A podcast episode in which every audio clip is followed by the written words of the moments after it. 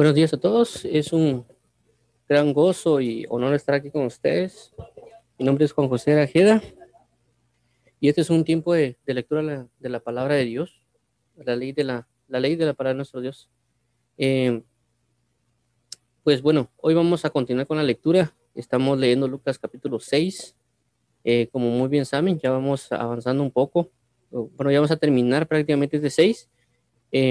Cabe resaltar lo que hemos ya dicho, de que estamos leyendo La Reina Valera 1960, y estos son lo que ven acá, son los títulos de La Reina Valera. Eh, este es el, por sus frutos los conoceréis, que los títulos que él ha colocado para la lectura. Eh, actualmente estamos en Lucas 6, 43 al 45, eso fue lo que hablamos el día viernes, leímos y hablamos el día viernes, y pues hoy vamos a volverlo a leer y a comentar un poquito también de ello, lo que, del último versículo que faltó, y luego vamos a ver lo de la parte de los dos cimientos. Bueno, entonces, eh, vamos, a, vamos a comenzar. Oremos a nuestro Padre. Eh, no sé si ya lo mencioné, mi nombre es Juan José Grajeda. Y prácticamente de esto se trata este, eh, este tiempo, de, dar una leída a la, a la escritura y compartir y, y, exponer o resaltar ciertos aspectos para que todos vayamos con mayor entendimiento, según lo que hacía Esdras, de que mientras leían le ponían sentido a la escritura. Entonces, vamos a comenzar con la lectura. Bendiciones a todos. Oremos. Padre, en nombre de Jesús, venimos delante de ti con la necesidad de amarte, la necesidad de buscarte, la necesidad de estar aquí al pendiente de tu palabra y tu verdad. Te agradecemos por todo lo que haces y harás en nuestras vidas. Te suplicamos que llene nuestros corazones y nuestra alma y que nos ayudes a cada día a ir en pos de ti, a buscarte con corazón sincero, Padre. Gracias por todo lo que haces y harás en nuestras vidas y corazones. Ayúdanos, por favor, a suplicar y bendecirte a ti, Padre bendito, por todo lo que haces y lo que harás. Te damos las gracias, ayúdanos y protégenos eh, de todo ataque espiritual y ayúdanos por favor a consagrarnos por ti, para ti, Papito Santo. Ayúdanos por favor a andar en la luz de tu palabra y en tu verdad, Padre y Pastor de Israel. Gracias por todo, amado Cristo. Bendito seas, amado Pastor. Guíanos y protégenos en Cristo Jesús, Papito. En el nombre de Jesús, amén y amén. Bueno, entonces vamos a comenzar acá. Eh, como ya mencioné, por sus frutos los conoceréis. Lucas 6, 43 45, leamos. No es buen árbol el que da malos frutos, ni árbol malo el que da buen fruto. Porque cada árbol es, se conoce por su fruto, pues no se cosechan higos de los espinos, ni en las zarzas se vendimian uvas. El hombre bueno del buen, del buen tesoro de su corazón saca lo bueno, y el hombre malo del mal tesoro de su corazón saca lo malo. Porque la abundancia del corazón habla la boca. Eh, bueno, como mencionamos el día viernes, eh, este es un pasaje que a veces se utiliza mucho para hablar de los, los que son falsos o hablar de un aspecto prácticamente malo, por así decirlo. Pero ya tocamos eh, anteriormente a, hacer referencia de que no únicamente se debe aplicar para lo que es lo malo, sino también para lo que corresponde a lo bueno. Y en este caso también podemos ver el ejemplo de Jesús, porque recordemos de que anteriormente ellos eh, no conocían, sabían que iba a venir un Mesías, pero no a la manera que iba a venir Mesías. Pero ellos aún así no pudieron detectar que él era el Mesías, a pesar de los frutos que él estaba dando. Eh, cuando hablamos de frutos, no solo estamos hablando de las palabras, y también, sino también de las actitudes que alguien da. También ah, ah, hicimos mención de que no es la cantidad de fruto, sino que es la calidad del fruto.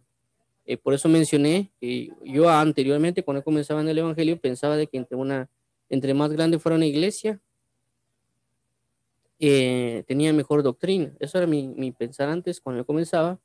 Y ahora pues ya me doy cuenta que no es así eh, por muchas situaciones. Y pues como mencioné, el 43 hace reflejo de eso, de que no es la cantidad, sino la calidad del fruto. Por eso dice, no es buen árbol el que da malos frutos, sino el árbol malo es el que da ni el árbol mal es el que da buen fruto. Claramente aquí lo dice, no es la cantidad, es la calidad. Entonces nosotros tenemos que tener mucho cuidado con eso. Eh, del lado de lo bueno también, como, como resalto, porque a veces también se tiene a veces a menospreciar a una persona o a una iglesia porque es pequeña eh, y tal vez se está dando un buen fruto, pero pues por consecuencia tal vez no lleva los años que debe y por eso no ha crecido. Em, igual pasa con hay personas que nosotros tal vez hablamos con ellas eh, y uno puede por algún motivo comenzar a, menospreciarlas sin comenzar a discernir el fruto que ellos están dando. Y también cuando hablamos de fruto, también recordemos que hace mención a lo que nosotros decimos con nuestras palabras. ¿Por qué? Hay un pasaje en la Biblia que dice y que debemos presentar a, Jesús, a Dios fruto, eh, sacrificio de alabanza, sacrificio de alabanza, fruto de labios que confiesan su nombre. Entonces nos da a entender de que lo que sale en nuestra boca es un fruto de labios. Entonces nosotros a la hora de discernir lo que otra persona dice o lo que yo digo, podemos conocer el fruto que está dando la persona, si es fruto del espíritu o es un fruto de la carne. También mencionamos de que esto lo hacemos para comprender y examinarnos a nosotros mismos, porque la misma palabra dice, examinaos a vosotros mismos si estáis en la fe, y también para, eh, si nosotros logramos, lograr eliminar lo malo que hay en nosotros, vamos a poder sacar la, paja que hay en el ojo ajeno. Eh, eso es basado en lo que ya vimos acá en el pasaje de anterior, de acá, el 41 y 42, que dice, porque mira la paja que está en el ojo de tu hermano y no echas de ver la viga que está en tu propio ojo. O cómo puedes decir a tu hermano, hermano, déjame sacar la paja que está en tu ojo, no mirando tú la viga que está en el ojo tuyo. Hipócrita, saca primero la viga de tu propio ojo y entonces verás bien para sacar la paja que está en el ojo de tu hermano.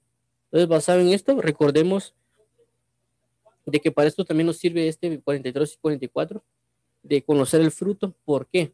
Porque si yo logro saber qué hay en mí, no necesariamente lo que hay en los demás o el fruto que están dando los demás, sino el que hay en mí, lo que yo estoy dando, lo que yo estoy viviendo, lo que yo estoy ejecutando, voy a poder darme cuenta lo malo que tengo para corregirlo y pedirle a Dios que me ayude.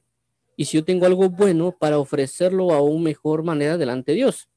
Porque otra de las cosas y aspectos que hemos tomado, que tenemos que tomar en cuenta, es de que muchas personas presentan ofrenda a Dios, pero no significa que esa ofrenda sea aceptada.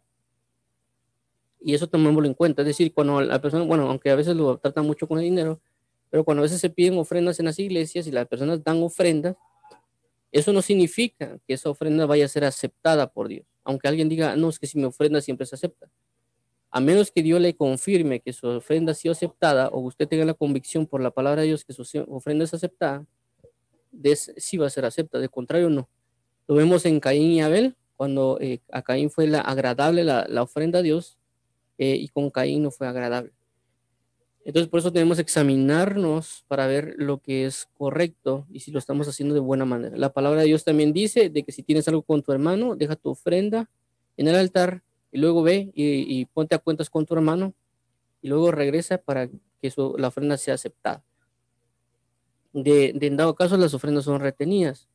Eh, entonces, con esto, a eso es lo que quiero dar a entender. Nosotros, conocemos el buen fruto que está saliendo de nuestra boca es presentarlo y otorgarlo a Dios. Si en dado caso estamos dando, estamos dando malos frutos, debemos reconocer, como aquí identifica, pues no se cosechan higos de los espinos, ni en las zarzas se vendimian uvas. Es decir, que tenemos que identificar el fruto que estamos dando y el tipo de fruto que estamos dando, eh, si dado caso es de lo malo, para poder así mismo nosotros traer, traernos a corrección y cambiar ese camino o esa manera o esa raíz o esa semilla que se sembró en nosotros para que nosotros podamos hacer las cosas de la mejor manera para nuestro amado Dios y poder así mismo dar ese fruto del Espíritu. Porque si nosotros nos comenzamos a negar y comenzamos a decir que nosotros somos buenos, que no somos creyentes, que nosotros, etcétera, como a veces he oído mucho por ahí, y no se reconoce el pecado, no se reconoce el error o la posesión demoníaca que una persona puede tener, o las administraciones de tinieblas que alguien tiene, vamos a cometer el error de ser personas prácticamente religiosas, que, somos sepulcros blanqueados, que no estamos entendiendo que es necesaria una corrección, porque esa corrección va a traer a vida, sino que a veces nos escudamos bajo una falsa gloria y queremos mantener esa perspectiva de, verdad sobre todas las personas, cuando no nos damos cuenta de la maldad que puede haber en nosotros y por consecuencia el pecado está oculto. Si el pecado está oculto, ¿cómo se va a quitar?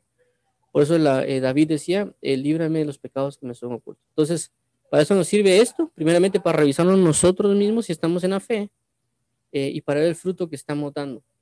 Para, para, si es de las tinieblas, quitarlo, si es de luz, glorificar a Dios por causa de esto. También mencionamos de que hay los tipo, cada ministerio da sus frutos y de que también eh, la obra que un ministro da sobre un pueblo es, es, el fruto de ellos. Él lo dijo el apóstol Pablo, y por eso que cuando uno ve, al, cuando uno ve a una congregación y habla con los miembros de la congregación, se va a dar cuenta cómo hasta cierta manera es el ministro. Porque la mayoría eh, se da, eh, es el fruto que está establecido sobre cada, sobre cada persona. Ya pusimos ejemplos acerca de ello. Eh, por eso ya mencioné el apóstol Pablo, dice, porque vosotros sois mi obra en el Evangelio. Sí, pero vosotros son mi obra en el Evangelio. Y prácticamente el sello del apostolado del apóstol Pablo era las personas. Entonces vamos a poder identificar a falsos pastores, eh, maestros, evangelistas, y también vamos a conocer quiénes son verdaderos, dependiendo de la obra que esté manifestándose en las personas. Si yo quiero conocer también a un falso apóstol, por ejemplo, si yo hablo con uno de los miembros o varios miembros de su congregación, voy a poder reconocer realmente si es un verdadero o no por el fruto que son las personas eh, que ellos están formando. Vamos a poder darnos cuenta de eso. Entonces, eh, esto es con lo que vimos el día viernes. El, el día de hoy dice, eh, o lo que nos faltó leer, era el hombre bueno del buen tesoro de su corazón saca lo bueno. Y el hombre malo del mal tesoro de su corazón saca lo malo. Porque la abundancia del corazón al alabo. Todo lo que quiere darnos a entender aquí completamente Dios es de que todo lo que vamos a dar está en nuestro corazón y que nosotros tenemos que a buscar cómo depositar cosas en nuestro corazón para, tenerla, para tener un tesoro en nuestro corazón. Eh, y basado en eso, pues es como la raíz de las cosas y también hace relación a lo que, como ya mencioné, fruto de labios que confiesan su nombre. Otra vez, fruto de labios que confiesan su nombre. Eh, y lo que tenemos que tener nosotros en nuestro corazón es el nombre de Dios en nuestro corazón. Eh, tenemos que buscar a veces si hay envidia y vamos a darnos cuenta, como ya mencioné anteriormente, de lo que nosotros hablamos o que otras personas estén hablando, nos vamos a dar cuenta de lo que puede haber en su corazón y si nosotros tenemos una amistad y podemos ver lo que él está hablando, yo le puedo eh, proporcionar una ayuda porque identifico lo que está mal por el fruto que él está dando con sus palabras. Eh, y en, mi caso también yo, por ejemplo, a la hora de discernir mis propias palabras, que es algo, es un ejercicio o una práctica importante para cada uno de nosotros, tenemos que aprender a discernir lo que sale de nuestra boca, en qué espíritu está saliendo, con qué, palabras estamos usando, eh, porque a la hora de hacer eso, cuando discernimos lo que hablamos, eh, vamos a poder saber qué hay en nuestro corazón. Eh, no significa también a veces retener ciertas palabras, sino discernir lo que está, está, está proporcionándonos, lo que sale en nuestra boca, puede ser en nuestro día a día. Uno, si, una, si la persona practica el discernimiento consigo mismo, no eh, ojo, no, no estoy diciendo que se vean en un espejo, sino que estoy diciendo que cada vez que nosotros hablamos, ya sea en el trabajo, ya sea en nuestro diario vivir, ya sea cuando hablamos, por ejemplo, en este caso que estoy hablando con ustedes, eh, o en algunos otros casos, si uno discierne lo que sale de su boca, las palabras que uno sale, el fluir del espíritu que está hablando uno, uno puede darse cuenta a veces las ataduras que alguien puede tener, uno puede tener, o, las influencias de, los espíritus de, inmundos o demonios que pueden querer influenciar sobre la vida de uno, o si uno realmente está fluyendo según el Espíritu de Dios, o si uno está, está eh, sujetándose bajo la, la guianza del Espíritu mientras está hablando. Eh, esto en cualquier cosa, incluso en lo más cotidiano, como menciono, es importante que lo tengamos en cuenta porque a la hora de practicar con nosotros mismos también podemos practicar con lo que otras personas estén diciendo para discernir. Así que es importante, como menciono, eh, que, estemos al pendiente, eh, que estemos al pendiente de, del discernimiento espiritual constantemente solo sobre mi vida y sobre la vida de los demás, como ya menciono, para discernir eh, ya sea uno para, primero para ayudarme a mí mismo, también para ayudar a otros, eh, si es el caso, o también para reconocer si alguien eso no es conforme a lo que Dios manda. También esto lo vemos en, el, en 1 Corintios 14, cuando dice que eh, se juzguen las profecías, es decir, que tenemos que aprender a juzgar las profecías y no necesariamente lo que esté diciendo en, en, el, en, el, en el término escritural, sino también en el espíritu en el cual la persona esté dando la profecía. Porque algo puede aparentemente ser, ser, ser certero, pero puede estar bajo un espíritu de adivinación, y algo puede ser certero y estar bajo un, una verdad profética. Entonces tenemos que discernir bien todo, absolutamente todo. Eh, porque puede ser algo, un fluir de un hombre que esté dando la profecía, pero no nos vamos a dar cuenta sino hasta que discernamos bajo lo espiritual y no bajo el texto que estén diciendo. Por eso cuando las personas dicen que predicar es profetizar, no necesariamente es correcto, porque eh, el espíritu no es el mismo. El espíritu de profecía no es el mismo que los demás. Eh, y esto lo podemos ver, por ejemplo, en Jesús cuando habla en Lucas capítulo 4, versículo 6, creo que es, o 16 cuando dice que Jesús se, lee la Biblia y mientras lee dice que vio el pasaje que decía en, Isaías, el Espíritu de Adonai está sobre mí, en ese momento su lectura se convirtió en, profecía. Eh, es cierto, la, palabra profética más segura es la palabra, pero en ese momento se manifestó un espíritu profético y profetizó de sí mismo de lo que habías leído. Entonces, esa es una de las conexiones espirituales que se manifiesta y dice que todo el mundo se quedó atónito, se quedó sorprendido por las palabras de Jesús y, Jesús lo único que hizo fue leer. Eh, muchas veces todavía Jesús ya había leído ese pasaje, pero no había pasado lo que pasó en ese momento. Entonces tenemos que tomar en cuenta esta situación. Entonces, eh, una de las mejores cosas que nosotros podemos hacer para que haya vida y verdad en nuestro corazón es leer la palabra de Dios y orar para que haya en nuestro corazón un tesoro, de que el tesoro se llame Jesucristo.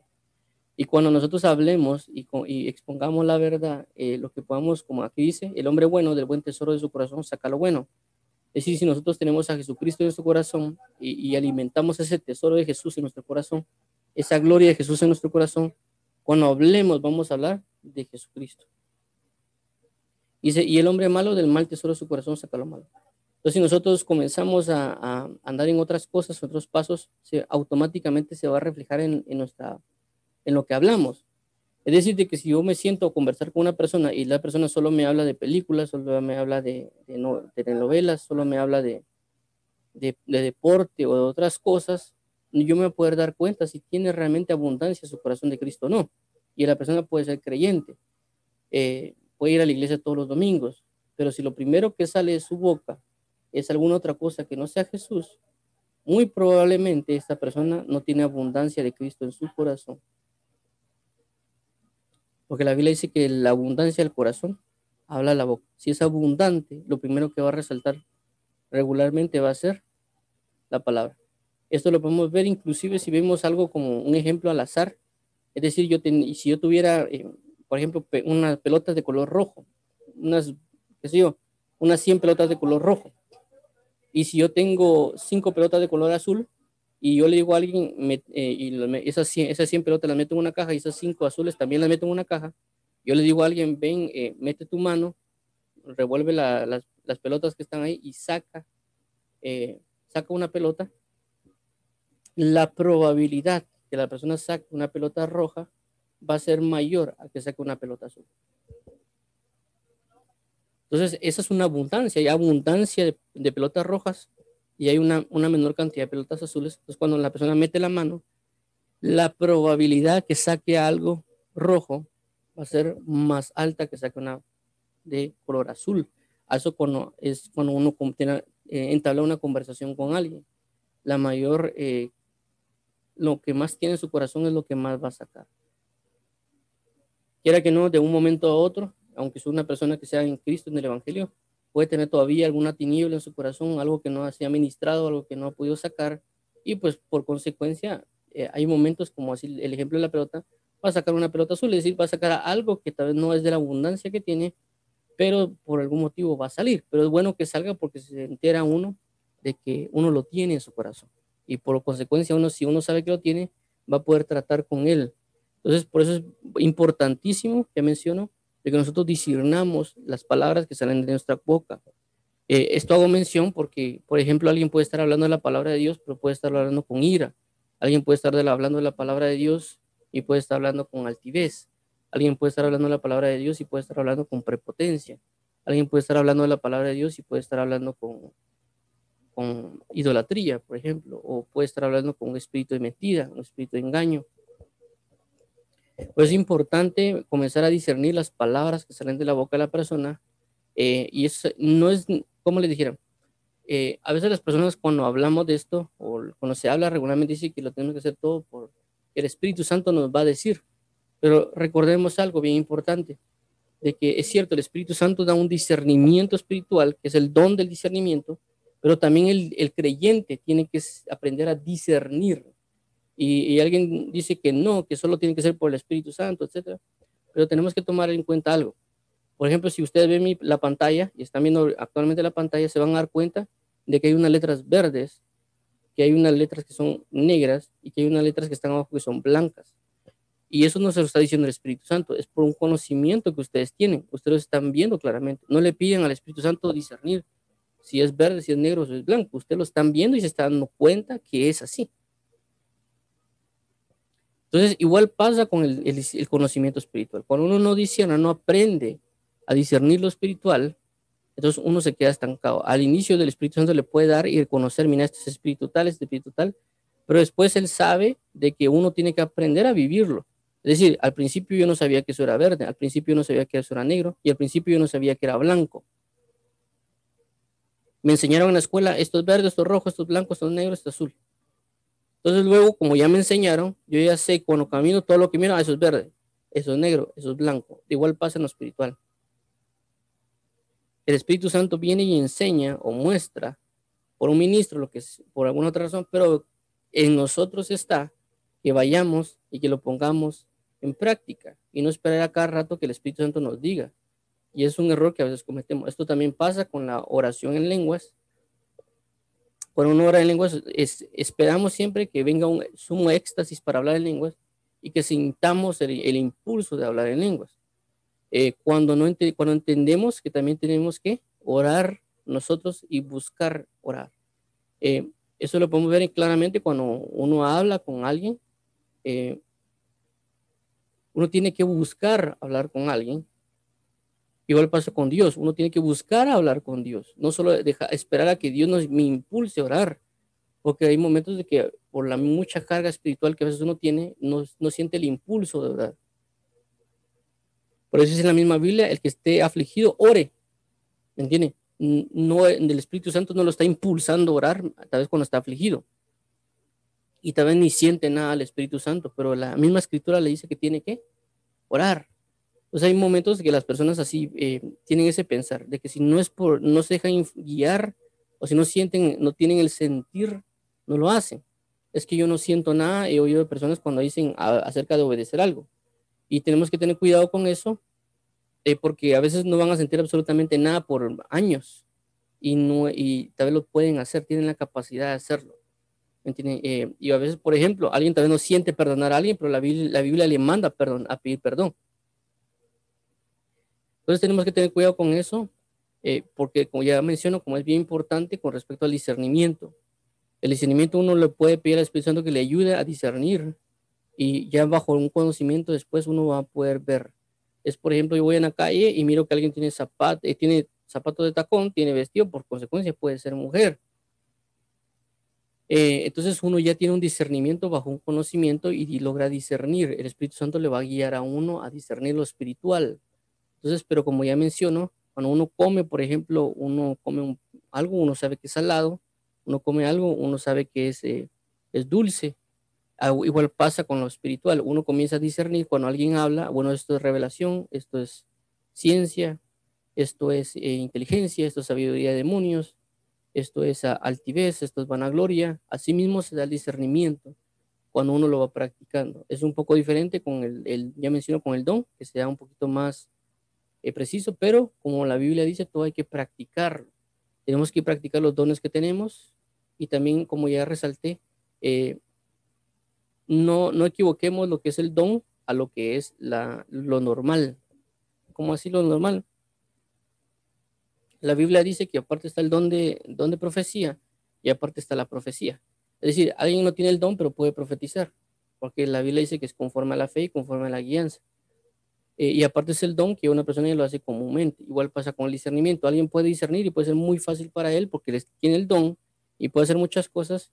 Y aparte es que yo, yo practique el discernimiento porque la Biblia me dice que pese los espíritus. La Biblia me dice que el, espiritual juzga o discierne todas las cosas. Entonces me, me, llama discernimiento, no solo el discernimiento de la escritura, conocer lo que es bueno y lo que es malo y otras cosas, sino también el espíritu que hay en las palabras de las personas o, en, o cómo una persona se puede mover. Eh, y todo eso cabe mención a lo que resalto de los frutos del espíritu y lo que sale de la boca de la persona, la dimensión que puede manifestar en de gloria cuando está hablando, porque a veces podemos, como ya menciono, podemos oír a predicadores que pueden predicar algo que aparentemente es correcto, decir que se puede en una, una línea verdadera de algo escritural, pero cuando están predicando, cuando están dando la enseñanza que puede ser correcta, basada en algo escritural, pero en el discernimiento espiritual nos vamos a ver de que hay una, eh, tal vez altivez, hay soberbia, y no, no necesariamente para criticar, porque por ejemplo, si uno de sus pastores o ministros está en ese fluir de altivez, etcétera, usted puede orar en ese momento mientras está la predicación para que Dios guíe a la, al ministro, para que Dios lo guíe a humildad mientras esté predicando y enseñando. No significa necesariamente bajo un juzgar de no, este ministro está mal y yo me voy de la iglesia, sino si Dios lo, lo puso en una congregación y ha, puesto a que está ahí, la Biblia dice, orad por vuestros pastores, orar por los pastores, orar por los, los que os atienden y cuidan. Y también la Biblia, como dice el apóstol Pablo en Efesios capítulo 6, dice, y orad por mí, para que cuando predique el, Evangelio, eh, lo predique de manera exacta, de manera correcta, como debe ser predicado. Eh, también el apóstol Pablo dijo, porque algunos predican a Dios por envidia, otros por contienda, otros por vanagloria, eh, y otros por amor, pero el, evangelio está siendo predicado. Entonces hay un, discernimiento que tenemos que tener. Ya mencioné, porque uno, primero yo discierno lo que hay en mí, y esto me va a ayudar luego, si yo logro discernir lo que hay en otro, puede que yo lo pueda ayudar a que él salga de ese, de ese momento, o esa maldad que está, y también yo puedo discernir lo que es malo a todo eso da a, entender lo que está acá, en este por sus frutos los conoceréis, y que es importante que lo tengamos en cuenta. Veamos el siguiente pasaje. Dice lo siguiente. Los dos cimientos. Dice, ¿por qué me llamáis Señor, Señor, y no hacéis lo que yo digo? Todo aquel que viene a mí y oye mis palabras y las hace, os indicaré a quién es semejante.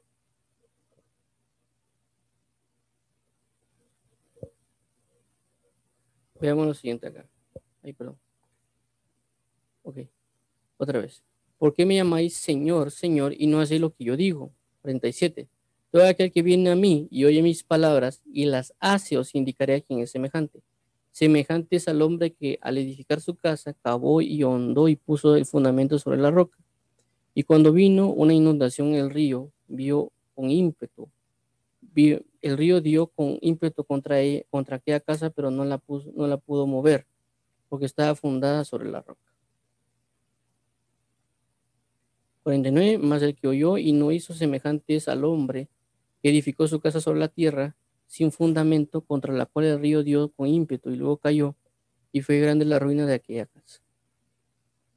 Bueno, entonces vemos acá algo bien importante, que es los dos cimientos eso también lo podemos ver en, el libro de Mateo.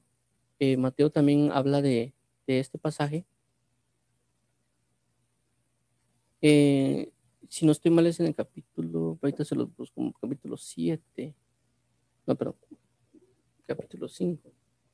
Vamos a buscar.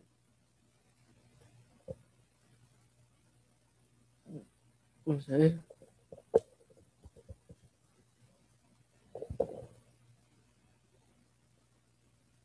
Mateo, Mateo. Los dos cimientos aquí está bien. El capítulo 20, el versículo 24.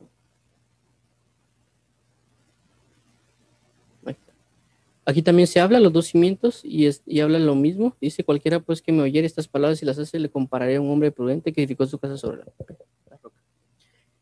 Eh, bueno, esto lo menciono acá, y hablo de Mateo, porque hay algo bien interesante, conforme a lo que aquí dice en Lucas, que no lo menciona en, bueno, que no lo he visto realmente exactamente igual en Lucas, pero en Mateo sí lo vi, de que si ustedes comienzan a leer eh, desde este punto para atrás, y creo que comienza en el capítulo 5 de, de,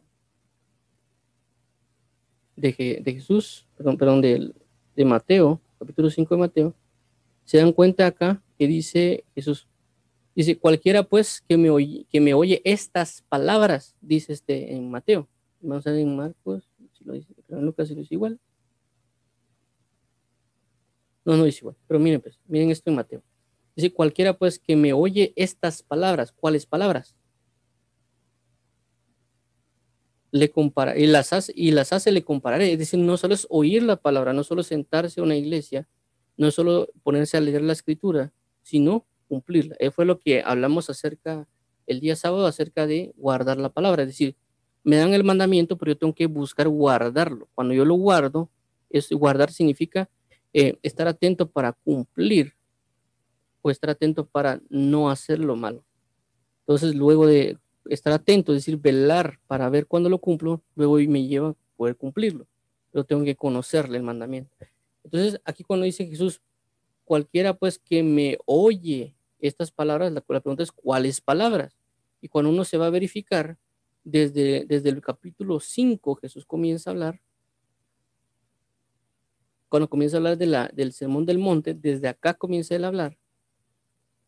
Luego continúa con el capítulo 6, o sea, se dispara el 5, luego habla, sigue hablando desde el, el 6, y luego avanza al versículo 7, donde ya habla acerca eh, varios temas, recordar a los demás, la oración y la regla de oro, y comienza a hablar todo esto hasta llegar a los dos cimientos. Es decir, que desde el 5, capítulo 5.1 hasta Mateo 7.23, todo eso fue lo que habló. Y cuando dice cualquiera pues que me oye estas palabras, ¿qué palabras? Del capítulo 5 al capítulo 7, 23. De, de, eso está hablando. Por eso quería hacer mención de Mateo, como no lo he evaluado en, en Lucas, pero voy a revisar. Pero vemos que en Lucas no habla igual. En la, Lucas dice, ¿por, ¿por qué me llamáis Señor y no hacéis lo que yo digo? Es decir, no es el hecho de decir, eh, Señor, a Dios, de, constantemente decirle, Señor, ay, mi Señor, mi amado, etcétera, sino que dice, si no hacéis lo que yo digo, o sea, el, lo que quiero dar a entender Dios es, no es el, las palabras con las cuales me nombran, sino que es las acciones que van acompañados a esas palabras. Que sí yo le tengo que decir Señor, porque es una manera de declararle, pero también tengo que cumplir esa palabra que estoy diciendo. Por eso es una hipocresía, cuando uno dice algo y no lo hace. Entonces, uno tiene que buscar eh, buscar el señorío de Dios, no solo en decirle Señor, sino también en cumplir la palabra de la obediencia. La clave del señorío está en la, en obediencia a Dios. Cuando uno declara que Jesús es Señor, le está diciendo, mira, yo soy tu esclavo. Esas son las palabras realmente. Eh, señor no es un término de, ¿qué tal, Señor? Bueno, por ejemplo, en Guatemala, Señor le dice a uno a la persona grande, a una persona mayor. Pero inclusive en, términos anteriores, un señorío o algo era como que gobernaba eh, entonces uno tiene que entender esa parte, uno tiene que comprender de que cuando uno dice Señor, le está diciendo, mira, yo soy tu esclavo. Y si uno es esclavo de este Señor o de nuestro Señor llamado Jesús, vamos a tener que obedecer exactamente sin, titubear, porque somos esclavos.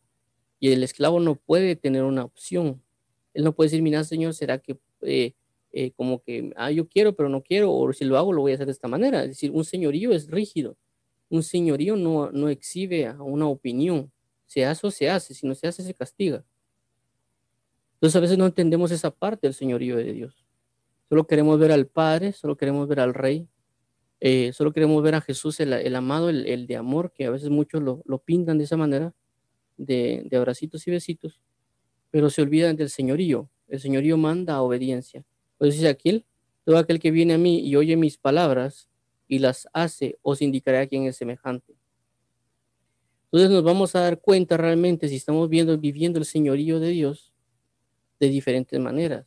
Y una de las maneras es la que aquí dice, si yo estoy siendo obediente a Dios, realmente tengo un señorío. Y dejo a, mención que también el, al grado de obediencia es el grado de señorío que yo tengo. Muchas personas pueden decir es que yo obedezco a Dios, yo sirvo a Dios en la iglesia. Es decir, obedecer a Dios en la iglesia no significa que esté siendo, eh, estando bajo el señorío de Dios. el señorío de Dios no se, no se sujeta necesariamente a la iglesia, se sujeta a todo, a nuestro diario vivir, desde que yo me levanto, a quien sirvo, mi mente a quien sirve. Por eso es el apóstol Pablo, porque con mi mente sirvo la ley de Dios y con mis miembros sirvo la ley del pecado, porque hay un servicio. Si usted se levanta a trabajar para ir a ganar dinero, está bajo el señorío de Mamón. Si usted se levanta para tener una buena vida o se va, levanta a estudiar todos los días, porque si se levanta a estudiar todos los días eh, y va a la universidad, porque sabe de que con, tener un buen estudio va a tener una mejor vida, usted no, se está, no está sirviendo a Dios. Usted está sirviendo las riquezas, inclusive a su propio conocimiento, su propia gloria. Y alguien dirá, pero para eso se estudia. No, se estudia para glorificar a Dios. Si yo glorifico a Dios, su nombre va a ser exaltado entre los pueblos. Inclusive si yo estoy en una, universidad, Dios me puso ahí para que yo diera a conocer su nombre. Eh, y por consecuencia, cuando me dé la pauta para poder estar con otras personas, en, tal vez que van a ser diferentes, ya sea licenciados, abogados, ingenieros, etcétera, cuando yo esté ahí, yo voy a poder dar gloria de su nombre y poder resaltarlo, porque realmente el dinero no es, no es necesario, lo que es necesario es Jesús. Eh, porque la Biblia dice que si yo tengo a Cristo, juntamente con Él tengo todas las cosas. Entonces, toda mi vida tiene que ser bajo un señorío de Él. Si yo como, para como, como para Él. Si yo no como, no como para Dios. Toda mi vida tiene que estar sujeta a Dios. Por ejemplo, la Biblia dice, porque por Él vivimos y somos y nos movemos. En el, en el sentido de decir, mira, toda mi vida está sujeta a Cristo. Todo lo que Él me diga, yo voy a hacer. Como ya menciono, a la nivel escritural o las palabras que Él me quiera decir en, constantemente. Entonces tenemos que estar atentos nosotros a buscar ese señorío. Y, por ejemplo, aquí muestra y da a conocer mi vida, cómo es eh, o cómo puede llegar a ser. Y nosotros como recalco tenemos que ser bien sinceros cuando nos evaluemos o cuando nos examinemos a nosotros mismos. Dice 47, todo aquel que viene a mí y oye mis palabras, es decir, no es solo llegar a Dios, sino también oír sus palabras y no solo oírlas, sino que obedecer, os indicará quién es semejante. Y dice lo siguiente, semejante es al hombre que al edificar una casa, cavó y hondó y le puso el fundamento sobre la roca. Cuando dice que el fundamento sobre la roca es el fundamento sobre Cristo. Y cuando vino una inundación, el río dio con ímpetu contra aquella casa, pero eh, no la pudo mover porque está fundada sobre la roca. Es decir, cuando yo coloco mi vida sobre la palabra, si yo busco la obediencia en la palabra diaria de Dios, cuando venga alguna tormenta, la tormenta no va a golpear no me va a golpear a mí, la tormenta va a golpear a, Jesús. Es decir, contra quien primero se va a enfrentar la tormenta es contra Jesucristo, no contra mí, porque yo puse todo mi fundamento, toda mi vida la puse en protección de Jesús a la hora de serle obediente, a la hora de colocar mi señorío, eh, mi, mi, esclavitud, todo eh, bajo Dios. Entonces, el, con el quien se va a topar primero va, a ser contra eh, Jesús. Y también este río que habla la Biblia, este río que pega con ímpetu la casa, también podemos tomarlo en cuenta como que puede ser una falsa doctrina, que puede venir como es una agua que por algún motivo quiere chocar, quiere apartarme de la, de la vida, el fundamento ya está, la manifestación de la roca de salvación que es Jesús, me va a librar de, ese, de esa agua. Esto lo podemos, que si no estoy mal, está en Apocalipsis, cuando eh, habla de que una bestia tira agua a, la, a, una, a una persona, eh, vamos a ver, voy a buscarlo para que quede más claro esto, para ver el ataque que, a veces viene sobre la vida de uno. Eh, vamos a ver.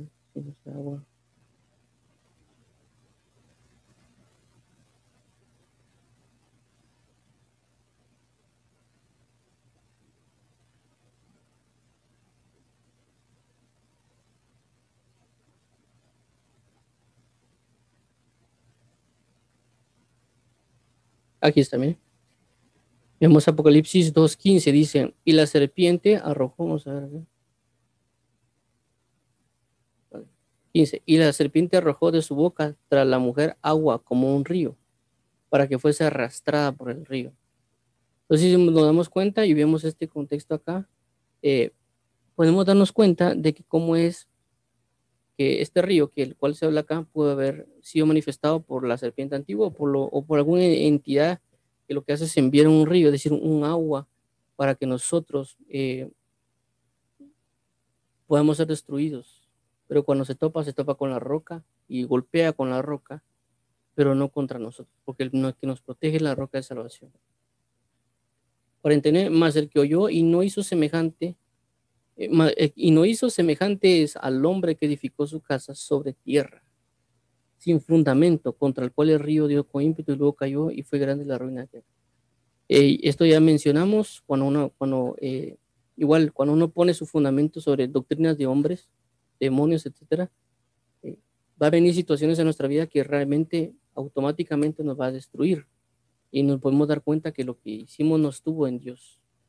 Entonces eh, tenemos que tener mucho cuidado con eso. Eh, inclusive, hago mención, no, está hablando a veces de la totalidad de las cosas, sino que puede ver en, ser en cosas parciales. Por ejemplo, voy a poner un ejemplo. Por ejemplo, alguien trabaja estudiando en la universidad y, y la persona vino y perdió el curso. Eso puede ser una ruina. ¿Por qué? porque simple y sencillamente no estudió. Si no estudió, ¿qué pasó? Y él se fue a, él dice, bueno, yo me fui a la iglesia a, servir a Dios. Y, él sacó una mala nota. Realmente su fundamento no, estuvo, eh, en Cristo. Em, ¿Por qué? Porque no fue diligente. ¿Por qué? Porque no entregó tareas. ¿Por qué? Porque fue a la iglesia primeramente. Y digo la iglesia para no decir fiesta. Porque alguien puede decir, no, es que hay que estar sirviendo a Dios. Y, pero por estar sirviendo a Dios uno puede, perder cursos. No estoy diciendo que perder, eh, ir a la iglesia sea malo, sino que lo que estoy diciendo es de que una de mis responsabilidades es de que si yo estoy en la universidad, yo tengo que cumplir con la responsabilidad delante de Dios, no delante de los hombres, sino delante de Dios, porque Dios me puso a estudiar, no fue mi papá, no fue mi mamá, Dios me dio la oportunidad de estudiar. Yo le tengo que rendir cuentas a Jesús primeramente antes que mis padres. Entonces, si yo voy a estudiar, yo tengo una responsabilidad con Dios, porque también significa de que si yo saco malas notas, mi testimonio no va a ser bueno para los demás. Entonces, si yo vengo y, bueno, tengo que ir a servir, está bien, tengo que ir a servir, pero también tengo que recordar mi responsabilidad de estudiar para dar, eh, primero, mi responsabilidad con Dios, porque Él es mi Señor, y lo segundo es mi testimonio para con los demás y también de que yo, eh, a mí me vaya bien. Entonces, eso también puede pasar en algún curso, viene en la ruina, decir que yo pierdo un curso por, no estoy hablando de un curso difícil, estoy hablando de un curso que puede ser fácilmente sacado, pero por no estar en, eh, cimentado en la verdad, uno puede desviarse. Eh, esto lo menciono porque a mí me pasó, yo por ejemplo a veces cuando comencé en la universidad, era, no era creyente, y cuando ya medio comenzaba, por así decirlo, pero también tenía la cuestión de que jugaba muchos videojuegos, entonces eh, comenzaba en el Evangelio, por así decirlo, pero me gustaba jugar. Eh, ¿Qué yo? Jugaba juegos de peleas, jugaba juegos de aventuras o juegos de, de fútbol, etc. Entonces prácticamente me perdí, un, perdí el curso, pero no era porque no me quería ayudar, simple y sencillamente porque puse mi, mi, puse mi fundamento sobre la arena. Y el fundamento sobre la arena significa que me guié bajo la pereza, me guié bajo la, la mentira, me guié bajo la adicción, porque los videojuegos también generan adicciones. Y por consecuencia, cuando vino la tormenta, es decir, cuando vinieron todas las tareas, vinieron todas las cosas, lo que pasó fue que eh, no, no lo soporté y, terminé perdiendo. Eh, este, como ya esto menciono, también pasa en el trabajo, en muchas otras áreas, eh, inclusive en, el matrimonio o con los amigos, y pues también en la, en la iglesia, pasa en todo. Entonces tenemos que examinarnos y cuando, como les menciono, toda esta escritura nos lleva a reflexionar, eh, a entender de que las cosas pueden pasar o ya están pasando o ya pasaron y eso me ayuda a entender en qué momento estoy. Entonces por eso resaltamos y otra cosa mencionada, mm, tenemos que tomar en cuenta que la tormenta o el, río que puede venir, esa agua impetuosa que puede venir, no puede venir ahorita, específicamente en este tiempo, puede venir 5, 10, 20 años Puede ser un único momento en la vida de uno que puede venir a golpear estas aguas y uno por eso tiene que estar atento para ver si actualmente tengo mi fundamento o no sobre la roca. Entonces vamos a terminar acá y vamos a orar. Para el nombre de Jesús venimos delante de ti, agradeciéndote por la lectura del libro de Lucas 6. Ya prácticamente lo terminamos. Te agradecemos por favor eh, para que nos ayudes y nos guíes para poder ofrenderte, ofrecerte a ti nuestro corazón, nuestra vida y alma. Ayúdanos, por favor, amado Cristo, para poder vivir para ti y poder estar sujetos a tu obediencia. Bendice a aquellos que nos oyen, guarda sus corazones y sosténlos. Gracias por permitirnos estar aquí, Padre bendito. Ayuda a cada uno y bendícelos según tu verdad y tu misericordia. Dios los bendiga a todos, guarde y fortalezca en Cristo Jesús. Amén. Bendiciones a todos.